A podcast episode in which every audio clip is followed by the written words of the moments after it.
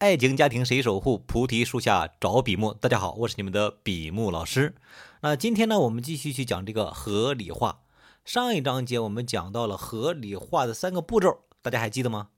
第一个叫做认同啊，第二个叫做合理化，三个是引导啊。关于如何去认同，我讲了一个专栏啊，也讲了将近五个音频，大家可以去搜一下。所以这一章节我们会详细的去讲如何进行合理化。合理化它的目的是什么？怎样去合理化？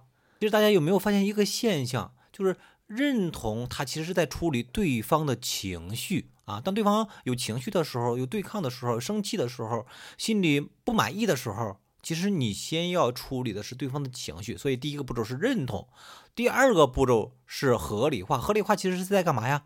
其实是在改变。对方的认知，这是在改变和影响对方的观念，对这个事情的看法啊，然后再去讲这种分歧的东西啊，这是第二个步骤。第三个部分步骤是什么？第三个步骤叫做引导。引导其实是在处理什么呢？是在处理接下来的行为动作。所以大家记住一个原理，就是有矛盾的时候，有冲突的时候，先去解决彼此的这种啊不舒服的感觉啊，先去把情绪处理好，再去解决事情啊。不然的话，你会发现一个现象啊，在你们的生活当中肯定会有，就是当对方有情绪的时候，或者自己有情绪的时候，对方跟你说什么再有道理，说的再对再正确，你都听不进去。好，接下来我们来讲，如果合理化的话，从哪几个点上面去进行合理化？有笔和纸的大家可以记一下啊。第一个叫做身份，第二个叫做动机需求，第三个叫做能力，第四个叫做环境，第五个叫做观念。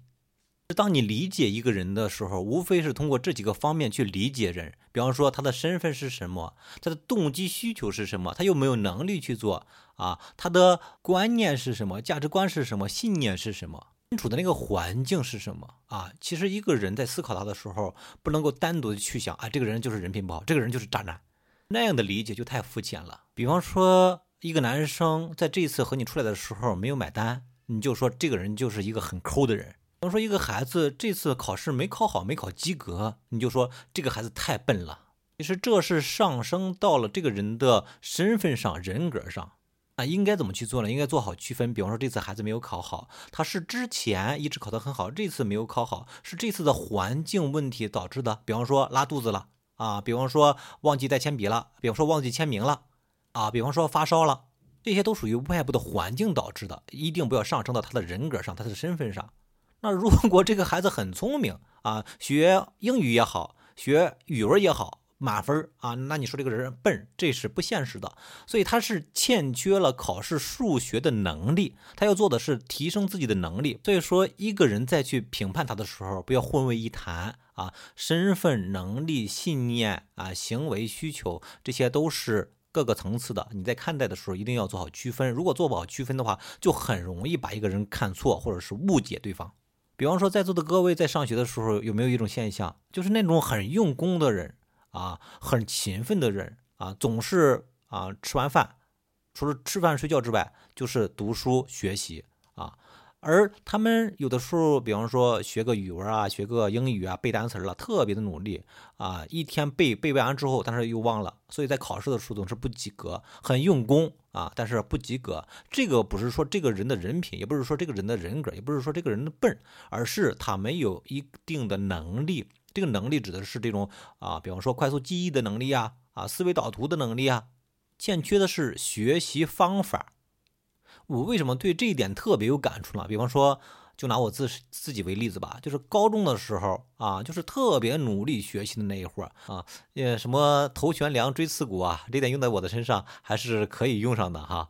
就是每天晚上很很很勤奋的去读书学习，基本上每天可能会睡个三四个小时。就在那那种情况下，自己的身体就会越来越垮，而且记忆力越来越不好，因为你是一个死记硬背的一个过程，而没有掌握一定的学习方学习方法。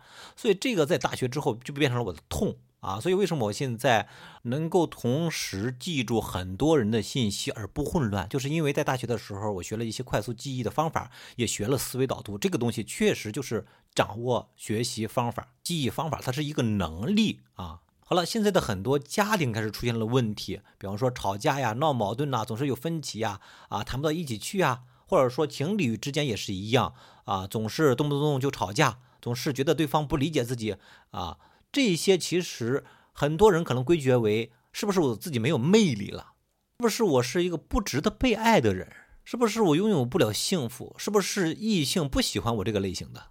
就是当你错误的把它归结为是你身份问题的时候。啊，你就陷入到了一个困境当中。其实不是因为你这个身份，而是你没有这个能力。你要调整和提升的是能力啊，经营亲密关系能力，和异性相处的能力，沟通能力，情绪管理能力，理解对方需求，他的性格的能力。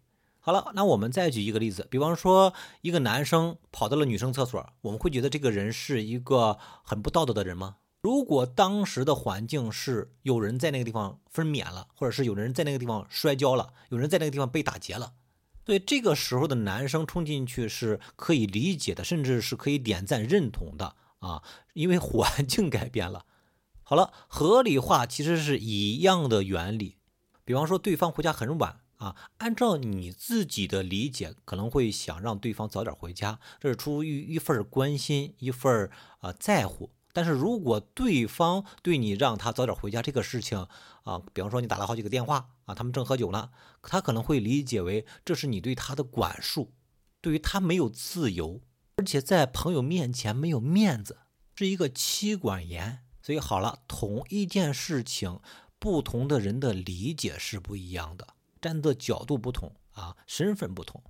所以这就容易产生分歧，产生吵架呀、矛盾呐，就是因为你没有进行很好的去合理化。比方说，你说你是我老公，我特别在乎你，而且你是家里的顶梁柱，你这么晚的回家啊，我可能不应该总是去给你打啊，但是出于一份关心啊，就是想看看你喝了多少，那个在回来的路上有没有出事情啊，所以我希望你能够理解我啊，毕竟为了这个家，为了孩子啊，我还是希望你身体健康的。而且我是你的老婆，你的老婆不希望你好，还能希望谁好啊？好了，这一点是通过身份呃这个支点来进行的合理化。那我再举几个简单的例子，剩下的大家可以自己去想几个通过身份这个支点去进行合理化的这种案例。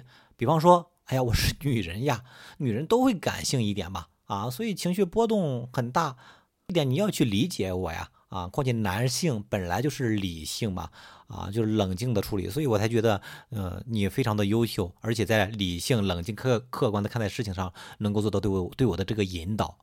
这个其实是把身份焦点定为我是一个女人，女人大部分都是感性的啊，男人嘛，大部分都是理性的啊，这个角度去进行了合理化。我们再举一个以身份为支点进行的合理化，比方说情侣之间哪有不吵架的呀？啊，每一个人生活在这个社会、这个大家庭当中，工作压力、社会压力都很大的，无处发泄的时候，其实总是会找自己最亲近的人去发泄。这里面有两个哈，第一个就是他是我最亲近的人，第二，情侣之间哪有不吵架的呀？啊，就是通过这个身份啊支点去进行了合理化。他一想，哎，也是哈，情侣之间哪有不吵架的呀？都会吵架。哦，原来你找我吵架，或者是向我去发泄情绪，是因为你把我看作最亲的那个人了。好，我们再举一个小例子，今天我们就到此结束啊。如果有任何的关于这块合理化的问题，可以去加我的个人的微信，个人的微信是一个好人三十七，一个好人是拼音的全拼啊，小写的，三十七是阿拉伯数字。好，我们再讲最后一个啊，身份啊，你是我的男朋友。其实有的时候，我觉得您比我的父母啊和我的关系都要近，都要亲，啊，甚至有的时候在家里面就是报喜不报忧，可能是有些事情不想跟他们去说，但是我的这些内心的话啊，都想跟你去说。好了，今天我们就到此结束，一会儿去吃饭啊，现在六点十三了啊，我得去吃饭了。好了，亲爱的听众朋友们，大家今天就到此结束。有任何的其他的问题可以联系我啊。下一章节我们继续去讲其他的合理化的支点。OK，到此结束，拜拜。